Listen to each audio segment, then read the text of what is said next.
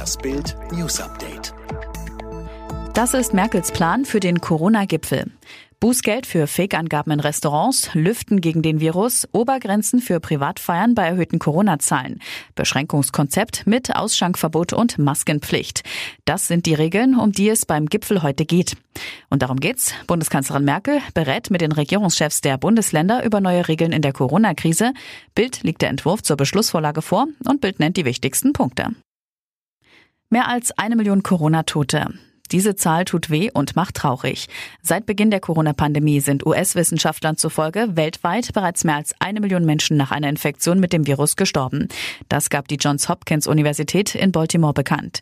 Mehr als 33,2 Millionen Infektionen wurden nachgewiesen. Experten gehen von einer hohen Dunkelziffer aus. Rund ein Fünftel aller erfassten Todesfälle beklagt die USA, wo mehr als 205.000 Menschen starben. In Brasilien sind mehr als 142.000, in Indien mehr als als 95.000 Menschen gestorben. Corona bringt Krankenkassen in Geldnot. Corona-Alarm bei Krankenkassen. Die Kassen kämpfen wegen der Pandemie mit erhöhten Ausgaben und viel geringeren Einnahmen. Hauptgrund, wegen der Wirtschaftskrise in der Corona-Pandemie haben viele Unternehmen Probleme, für ihre Beschäftigten die fälligen Beiträge an die Krankenkassen abzuführen. Der Spitzenverband der Krankenkassen warnt gegenüber Bild vor höheren Beiträgen.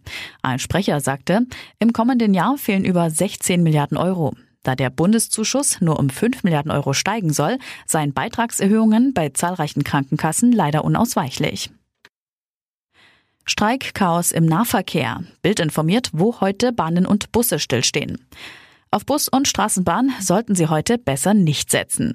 Verdi hat für Dienstag zu einem bundesweiten Warnstreik im öffentlichen Nahverkehr aufgerufen. In ganz Deutschland sei mit massiven Beeinträchtigungen zu rechnen, so die Gewerkschaft.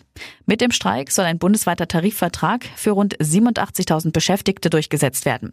Wichtig, S-Bahnen und Regionalzüge werden am Dienstag generell nicht bestreikt.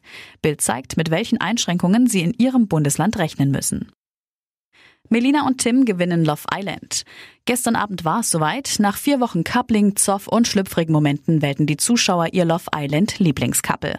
Bevor es aber zur großen Entscheidung kam, musste erst noch eine Challenge absolviert werden, die es in sich hatte.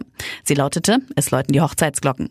Am Ende standen Anna und Mark sowie Melina und Tim als Finalpärchen vor Janaina und Bachelorette Melissa D'Amelia, die den Umschlag mit der Gewinnernachricht überbrachte.